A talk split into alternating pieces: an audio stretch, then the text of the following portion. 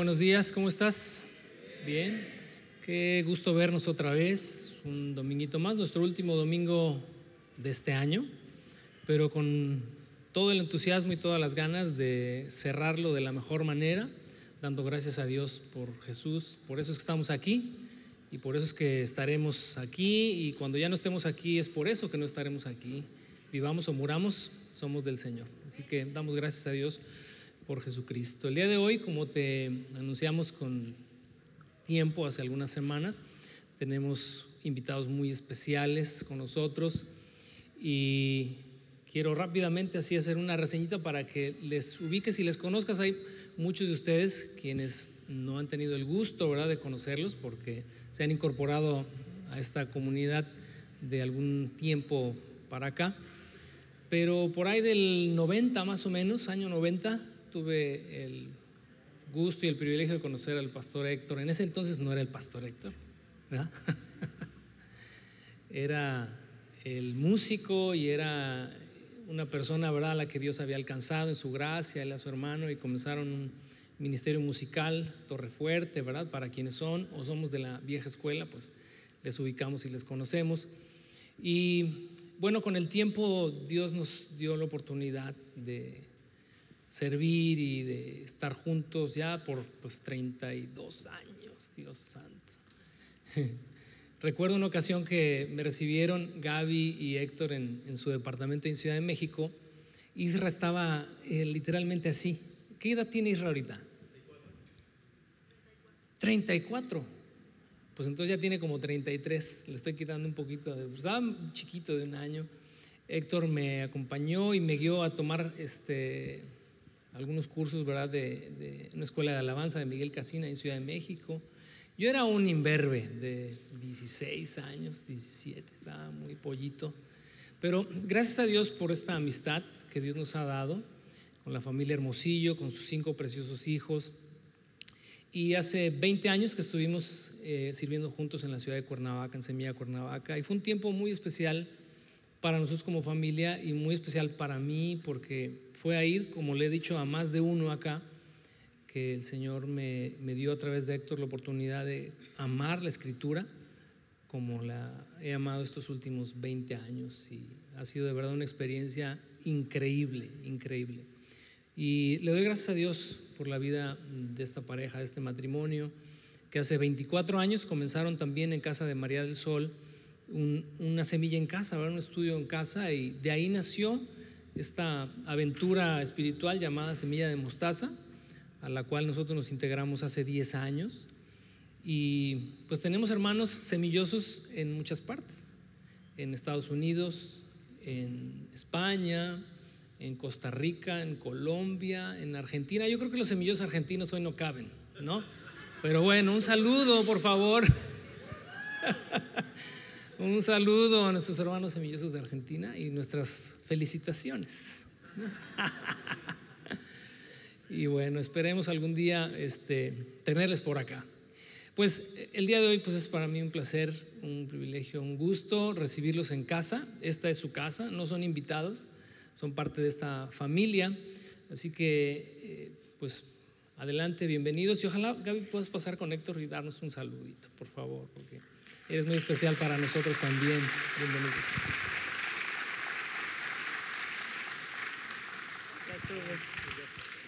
Familia preciosa, les llamamos familia porque somos semillosos todos y si algo nos une o si tenemos algo en común es el amor a la palabra. Y pues, ¿qué les podemos decir? Juve y Vero son para nosotros más que amigos, son hermanos y nos gloriamos y le damos gracias a Dios por la vida de ellos porque Dios los ha usado en nuestra vida de una manera increíble desde hace mucho tiempo, inspirándonos con su amor al Señor. Y, y ahora ver el fruto de su trabajo, que son todos ustedes, de verdad, le damos muchas gracias a Dios por ustedes, que Dios les bendiga. Los dejo aquí con mi esposito.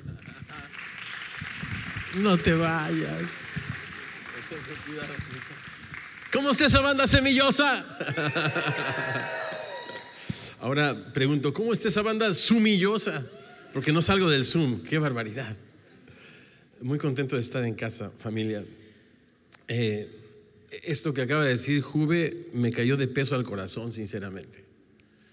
No sé ni cómo procesarlo, sinceramente. Acabo de cumplir 60 años.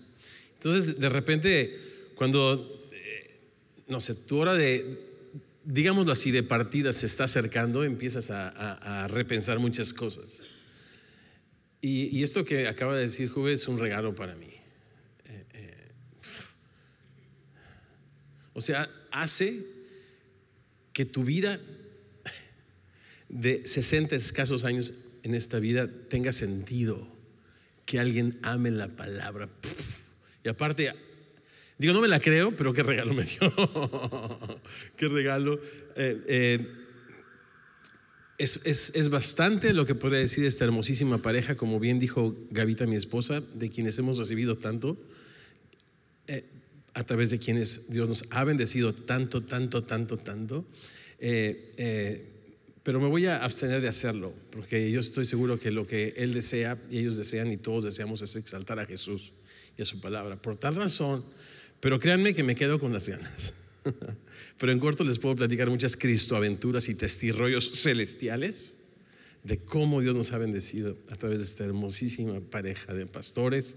Cuando pienso en Juve y en Vero, pienso en, este libro de Efesios donde el Señor desciende, y lleva cautiva la cautividad y da dones. La palabra es dorea, no es caris, eh, sino es dorea, es regalos. Y aún nos estableció entonces evangelistas, profetas, pastores, maestros, eh, apóstoles. Y estos ministerios son un regalo con los cuales el Señor embellece a su iglesia. Es como un collar de perlas que el Señor le pone a su iglesia. Y ellos son parte de estos diamantes de gracia con los cuales Dios ha enriquecido a su iglesia y en particular a Semilla en Ensenada. Yo le doy tantas gracias a Dios. Y bueno, dice el gringo, no quiero ni empezar porque no termino. Entonces no, no comencemos. Este, Habrá eh, eh, hermanos eh, semillosos argentinos acá con nosotros, a quien felicitarles y pasarles el, el recibo del cardiólogo. porque muchos de nosotros aquí sufrimos, dice, esa se la robé. bien, tenemos un texto interesante, está en Mateo, está en el capítulo 2. Y mientras abrimos nuestras Biblias, quiero saludar a Ruth, a quien conocí por Zoom. ¿Cómo estás, Ruth? No lo vuelvas a hacer, por favor, me pusiste a llorar, exaltando al Señor de esa manera tan, tan, tan bella. Muchísimas gracias. También gracias a la banda de alabanza y a todos y cada uno de los voluntarios que hacen posible que hoy nos reunamos a exaltar y adorar a nuestro Dios. Mateo capítulo 2. Comenzando en el verso 13. Este no es probablemente. Este es el texto más raro de Navidad que tú vas a escuchar, no solamente este año, sino en los años venideros. Mateo, capítulo 2, comenzando en el verso 13. Después que partieron ellos, he aquí un ángel del Señor apareció en sueños a José y dijo, levántate y toma al niño y a su madre y huye a Egipto y permanece allá hasta que yo te diga, porque acontecerá que Herodes buscará al niño para matarlo. Y él, despertando, tomó de noche al niño y a su madre y se fue a Egipto. Y estuvo allá hasta la muerte de Herodes, para que se cumpliese lo dicho por el Señor por medio del profeta, cuando dijo, de Egipto llamé a mi hijo. ¿Tenemos una palabra de oración? Señor precioso,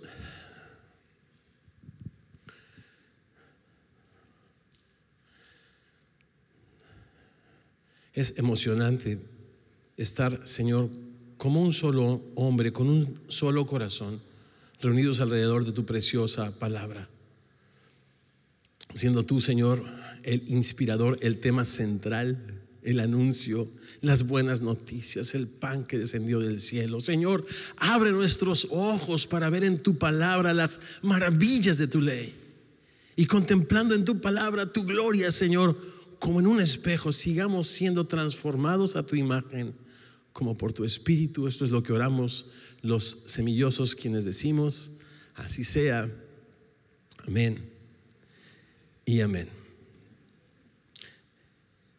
Después, después de estas cosas, pues, ¿qué cosas? Resulta que en el prólogo, un prólogo un poco extenso que nos ofrece Mateo desde el capítulo 1 y ahora en el capítulo 2, Mateo se ha dado la tarea de responder algunas cosas, algunas cosas eh, que era necesario responder a su audiencia, primeramente judía, cosas como el nacimiento virginal de Jesús, si Jesús nació, nació, de una manera virginal, ¿cómo es que es el descendiente de David?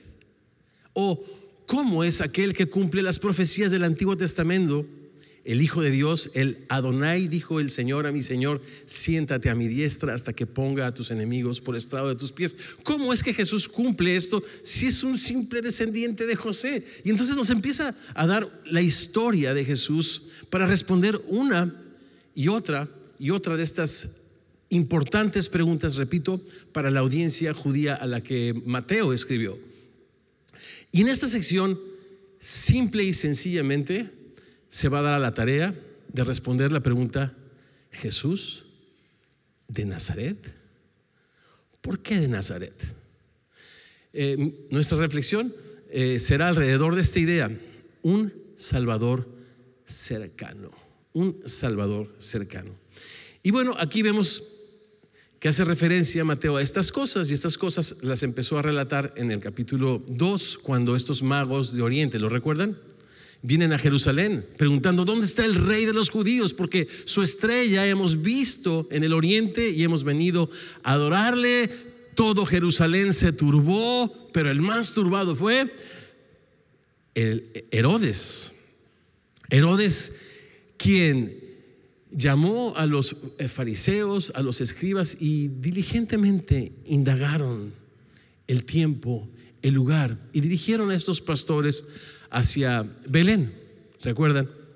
Y entonces es allá que estos magos de Oriente van a adorar a Jesús cuando también son alertados de que después de ofrecer su adoración no regresen por donde vinieron, y ese texto, la verdad es de que está muy precioso, tiene mucho contenido para cada uno de nosotros, pero decidimos seleccionar el texto que está justo a continuación, justo lo que acabamos de, de leer, un Mesías cercano, en primer lugar, para los cautivos. Algo que me llama la atención en el verso 13 es que dice que partieron ellos, los papás de Jesús, perdón, eh, los, los magos de Oriente, y un ángel del Señor se les apareció en sueños y le dijo, levántate, toma al niño y a su madre. Y esto es interesante porque sabemos que los niños eran, eh, no eran considerados personas, no tenían propiamente derechos, sino eran algo así como posesiones.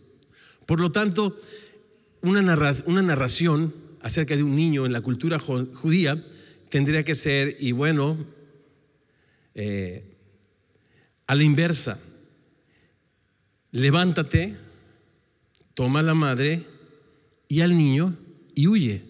Pero aquí pone a Jesús en el centro de la narrativa, porque todo es de Él, todo es por Él, todo es para Él. Él es la razón por la que existe el universo. Y no solamente eso, dice Pablo, que también es Él quien sustenta todas las cosas. Por lo tanto, la manera de contarlo pone a Jesús justamente en el centro de la narración y le dice, levántate, toma al niño y a su madre y huye a Egipto. Egipto estaba a unos 120 kilómetros de distancia aproximadamente, era como el, lugar, eh, el mejor lugar donde podrían esconderse de este tirano Herodes y ponerse a salvo.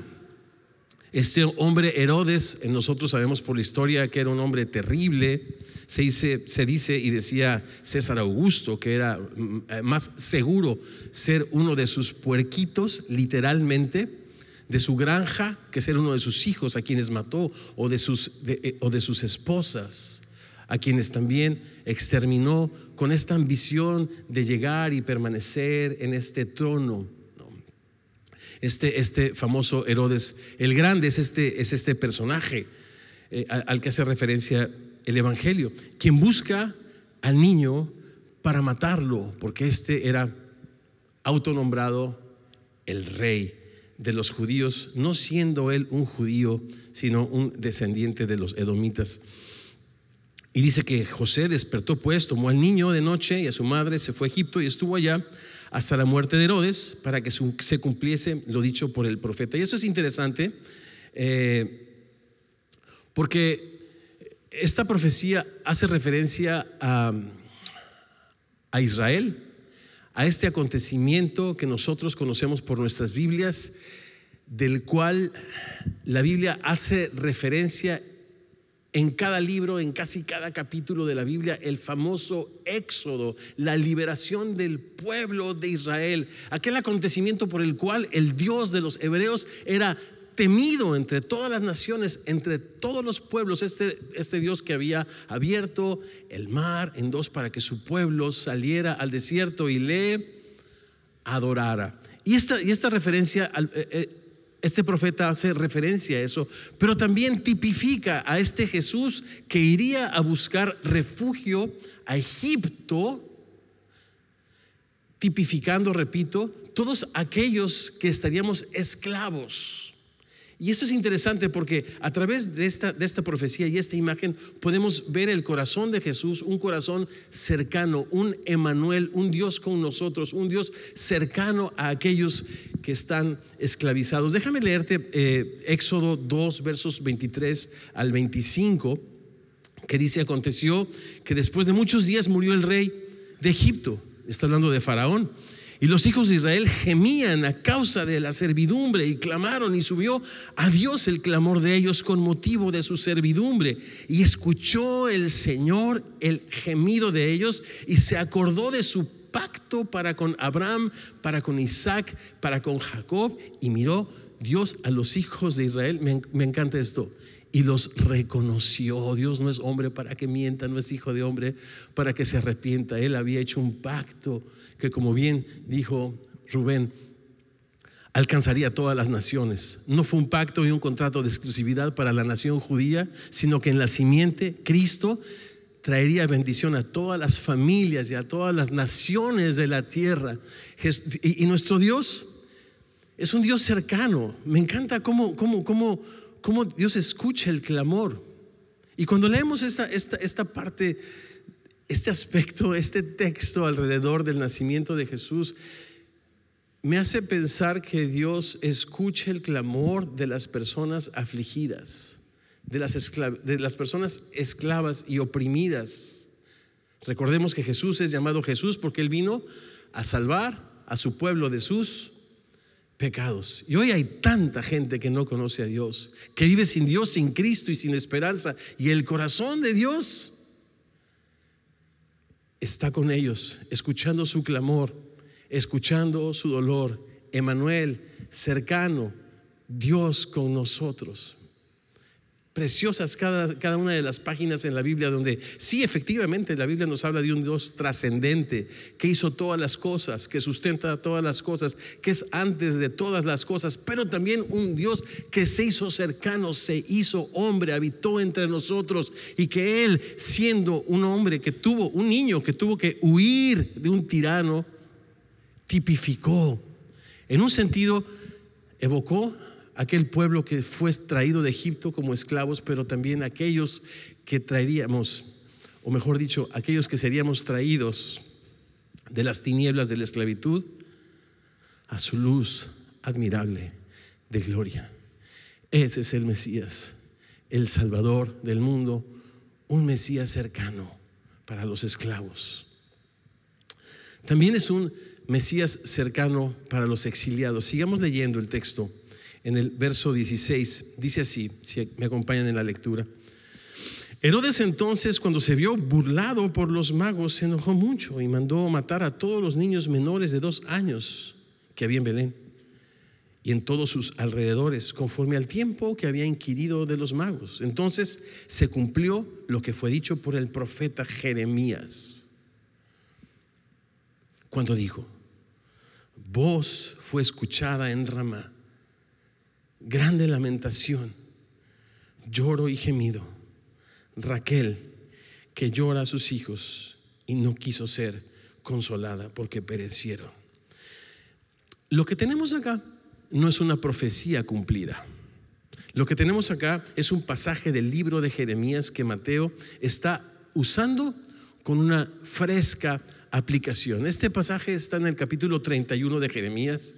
Si tienen eh, un poquito de curiosidad, si son bienaventurados, si tienen hambre y sed de la palabra de Dios, yo les recomiendo mucho este capítulo para que lo lean esta tarde o en la semana y vean los, los, destellos de gracia. Es allí donde Dios, por ejemplo, ratifica y anuncia el nuevo pacto que establecería en la sangre de Jesús. ¿Por qué lo digo?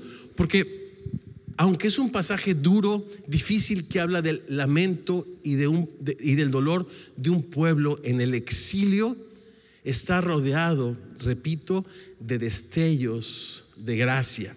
Entonces, aquí Mateo usa este pasaje no como una profecía, sino eh, como una nueva aplicación o con una nueva aplicación de esto, en un contexto de esperanza. Y es que después de la división del reino de Israel, ¿se acuerdan? El reino del norte y el reino del sur, Ramá parece ser que es una región cercana a estos dos reinos. Y el profeta hace referencia a este lugar como diciendo, el pueblo que fue llevado al exilio, dicen los eruditos, muy probablemente fue todo reunido en este lugar cercano a ambos reinos, poco antes de ser llevados al exilio. Y entonces nos presenta una figura de aquella Raquel, ¿se acuerdan que cómo estaba desesperada por tener hijos de Jacobo? Y no podía hasta que el Señor le concedió a tener a sus amados hijos. Ella que batalló y luchó tanto por tener a sus hijos en este caso la simiente del pueblo de Israel, llora desde su tumba cuando el pueblo es llevado al exilio desde Ramá. Y esa es una, esta es una escena trágica de personas, repito, que son sacadas de su tierra y llevadas cautivas a un exilio. ¿Por qué está puesto aquí? Está puesto de una manera brillante, preciosa, porque nosotros, el ser humano, fuimos exiliados. ¿Lo recuerdan? Cuando pecamos, leemos en, Génesis 3 que el hombre fue lanzado de la presencia de Dios, lanzado del paraíso de Dios. Y es así como el hombre sigue sin Dios, repito, sin Cristo y sin esperanza en este mundo. Algo que me llama mucho la atención es que cuando tú lees y estudias el libro de Daniel te das cuenta que esta, esta famosa 70 la semana 70, esta semana profética de, la que los eruditos y de los sabios hablan tanto, no es otra cosa, sino es este, es, es este periodo donde el pueblo de Israel no regresó a su tierra prometida, no ha conocido el reposo de su Salvador, no conocieron a Jesucristo y no le verán hasta que hasta aquel día en el que digan Bendito el que viene en el nombre del Señor. No solamente el pueblo de Israel permanece en el exilio, sino toda la humanidad hoy ha sido destituida de la gloria de Dios. Eso es lo que enseña Pablo en el libro de Romanos. Por cuanto todos hemos pecado y todos fuimos destituidos de la gloria de Dios. Entonces esta escena del reino del norte, el reino del sur y Raquel desde su tumba llorando a esos hijos que tanto añoró, que tanto deseó, es una escena desgarradora donde nuestro Salvador cercano se compadece y también se identifica siendo alguien exiliado. Qué interesante que fue alguien llevado a Egipto como un refugiado. Si alguien se identifica con los refugiados y cautivos, es nuestro Señor. Pero también Jesús fue un bebé exiliado, cercano, repito, a los cautivos, cercano a los extranjeros, cercano a los exiliados. Y yo me preguntaba, por supuesto que, que, la interpretación espiritual acerca del exilio que acabo de mencionar donde todos los seres humanos hemos sido destituidos de la gloria de Dios y Jesucristo viene a reconciliarnos, es importante. No creo que sea menos importante donde el pensar en que Dios ama a los extranjeros. Cuando tú lees tu Biblia, te das cuenta que es defensor de las viudas, padre de huérfanos, y también el Señor se acuerda de los extranjeros. Y él mismo fue un extranjero en su tierra, invitándonos a reflexionar que si nosotros hemos sido exiliados, estamos en nuestro país, muchos de nosotros, no todos, también nos llama a tener un corazón para la gente que no le conoce, pero también particularmente por los extranjeros, porque Jesús es un Dios, es un Mesías para todos, para los cautivos, para los exiliados, para los extranjeros. Y miren cómo termina el texto en el, en el verso 19. Después que, después de muerto Herodes, aquí un ángel del Señor apareció en sueños a José en Egipto diciendo, levántate, toma al niño y a su madre y vete a tierra de Israel, porque han muerto los que procuraban la muerte del niño. El verso 21 dice entonces, él se levantó y tomó al niño y a su madre y vino a la tierra de Israel, pero oyendo que Arquelao reinaba en lugar de Herodes, su padre tuvo temor de ir allá, pero avisado por revelación en sueños, se fue a la región de Galilea y vino y habitó en la ciudad que se llama Nazaret, para que se cumpliese lo que fue dicho por los profetas. Noten el plural. Aquí ya no hace referencia a una profecía, sino era algo de lo que los profetas abundantemente hablaron.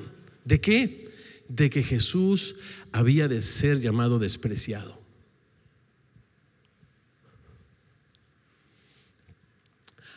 Nazareno, quiero decir. Nazareno.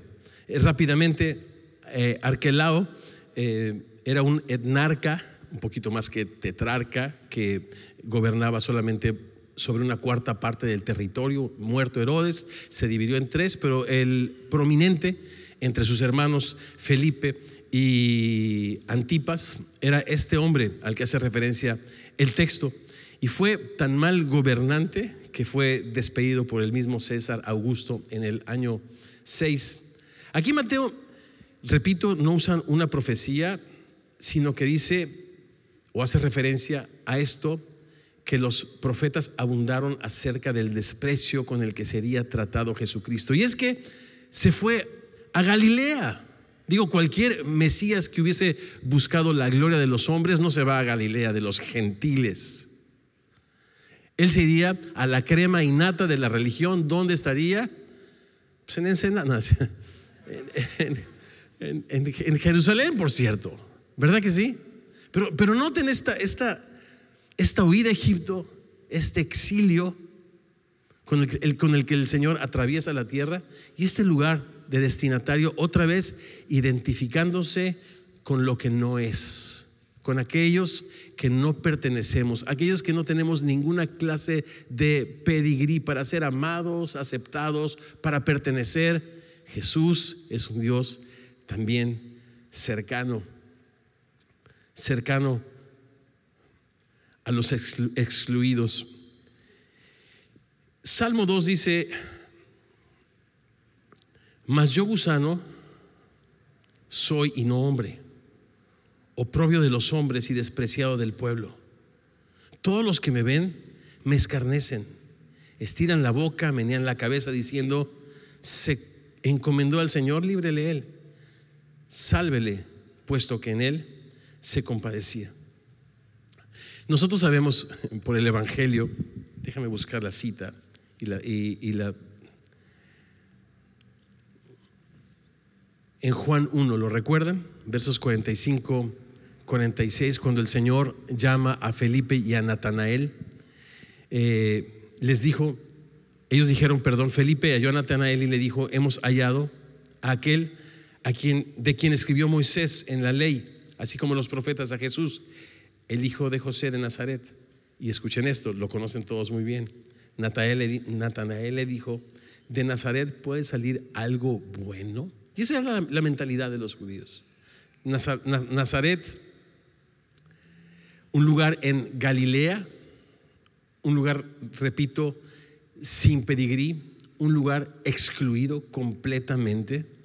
Pero lo que está diciendo Mateo, Jesús fue a Nazaret a vivir no por un error, sino esta guía del Espíritu Santo coincide con lo que todos los profetas anunciaron. Sus discípulos eran identificados como nazarenos, ¿verdad que sí? Los demonios le reconocían como Jesús el Nazareno. Los ángeles le reconocían como Jesús Nazareno también. Sacerdotes y fariseos buscaban a Jesús Nazareno para apedrearlo. Finalmente Jesús mismo se reconoció como Nazareno. Y todo eso para identificarse, mis amados hermanos, con nosotros. A mí, a mí me toca también esta parte mucho. Los tres aspectos. El haber vivido en cautividad, muerto en mis delitos y pecados, y de repente haber visto la gloria de Dios en la faz de Jesucristo, cuando se manifestó a mi vida, me declaró su amor y me invitó a ser parte de su familia. Y a los 22 años yo me rendí a Él y le reconocí como el Mesías de mi vida. También en el exilio, sin pertenecer a nada ni a nadie. Y esta parte, esta parte me gusta, la del final. Jesús el Nazareno, Jesús el menospreciado, porque yo cuando tenía siete años, mi papá se fue de casa y fue, fue algo muy difícil para mí, no solamente cuando yo era niño, sino cuando yo era adolescente. Y no solamente cuando era adolescente, cuando creí en Cristo. Cuando Él vivía me fue muy difícil navegar esta situación de un papá que me abandonó, que no se arrepiente, endurece su, corazón para Dios. ¿Qué significa perdonarle? ¿Qué significa restablecer? Yo, estaba muy, muy perdido en esos años, amaba a Cristo. Eh, eh, fue como padre incluso, eh, me ha costado mucho trabajo recuperarme de eso y reflejar más bien a mi Padre Celestial que me amó, un Padre cercano, un Padre de amor, un Padre paciente, un Padre de propósito, ¿no? Pero yo sí, yo sí entiendo el, el, ser nazareno, ¿no? O sea, por el simple hecho de que soy músico, sí, pero me gusta el jazz. Fuchi. ¿A quién le gusta el jazz? A nadie, bro. Digamos, digamos, seamos sinceros, ¿no? Este, son tantas cosas, o sea, podría, podría decirte una lista, pero cuando voy a la Biblia me doy cuenta que Jesús abrazó el apodo de Nazareno para identificarse con cada uno de nosotros que no pertenecimos o que no pertenecemos, que hemos sufrido las heridas del rechazo, del tú no vales, tú no mereces, tú no tienes. ¿Por qué? porque simplemente no vales. Jesús es un Mesías para los cautivos, para los exiliados y para los que no pertenecen. Y ese es el mensaje de, la Biblia. ese es el mensaje en el que somos llamados a, a reflexionar, a abrazar a compartir, a vivir.